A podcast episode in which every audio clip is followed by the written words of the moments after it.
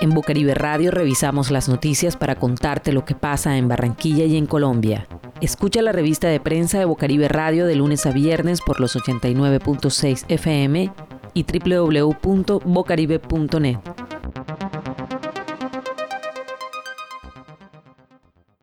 El ministro de Salud emitió el decreto 1258 mediante el cual crea una instancia de coordinación y asesoría que hará parte del Sistema General de Seguridad Social en Salud para analizar y recomendar las estrategias y mecanismos que se deben adoptar para acceder a vacunas para el COVID-19. Si bien tiene un carácter asesor, sus decisiones serán vinculantes al punto que, como dice textualmente el decreto, en el evento en que el Ministerio de Salud no acoja las recomendaciones efectuadas por la instancia, deberá justificar su decisión.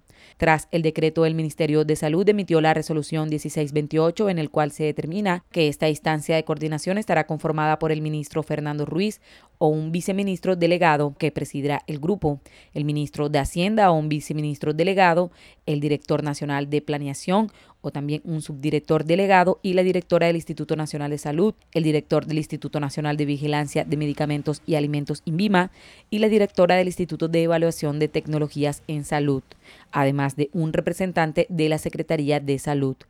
Los miembros tendrán que definir los criterios técnicos para caracterizar y cuantificar a la población que se beneficiará con las vacunas, presentar propuestas sobre cuántas adquirir, los fabricantes con quién se va a contratar y los términos contractuales del proceso. Esta noticia fue tomada del periódico El Tiempo el 17 de septiembre del 2020. Partiendo del hecho de que muchas empresas aún no se han reactivado y si lo han hecho no tienen el suficiente valor porque la demanda de sus productos no da para cubrir los costos de producción, de nuevo habrá subsidio a la prima ahora con la de Navidad, de manera que los trabajadores puedan contar con el pago de esa prestación laboral establecida en las normas colombianas.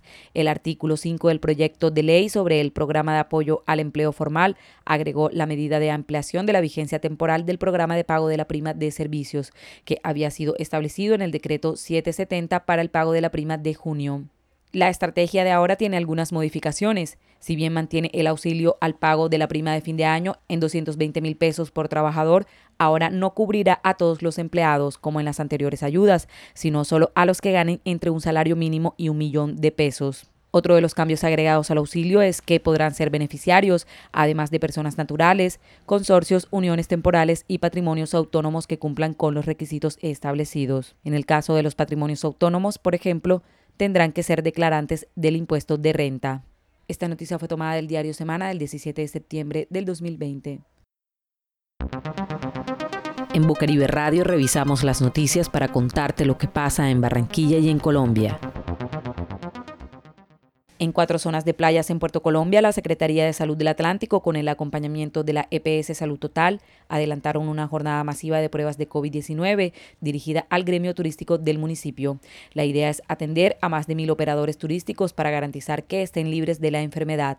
La secretaria de Salud del Atlántico, Alma Solano Sánchez, indicó que en la reapertura de las playas del departamento, la Secretaría acompañará a los municipios para el cumplimiento de las medidas por parte de los visitantes. Este jueves se recordó que la reapertura será bajo estrictas medidas de bioseguridad, con un aforo del 50% de su máxima capacidad. Esta noticia fue tomada del diario Zona Cero del 17 de septiembre del 2020.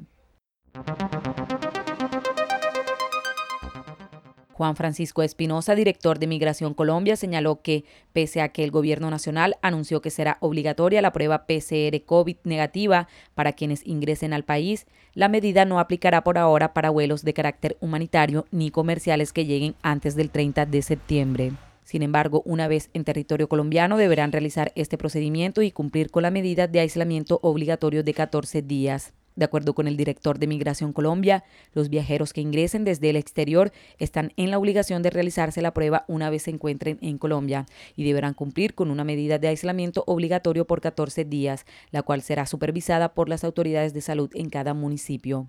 Los vuelos internacionales están programados para reiniciarse a partir del 21 de septiembre desde Bogotá, Cali, Medellín y Cartagena. Sin embargo, los vuelos inaugurales serán el próximo 19 de septiembre desde Cartagena con destino a Miami. Por otra parte, los vuelos humanitarios están programados hasta el próximo 30 de septiembre. Esta noticia fue tomada del portal de noticias La FM del 17 de septiembre del 2020. Escucha la revista de prensa de Bocaribe Radio de lunes a viernes por los 89.6 FM y www.bocaribe.net. También puedes encontrar este contenido en SoundCloud.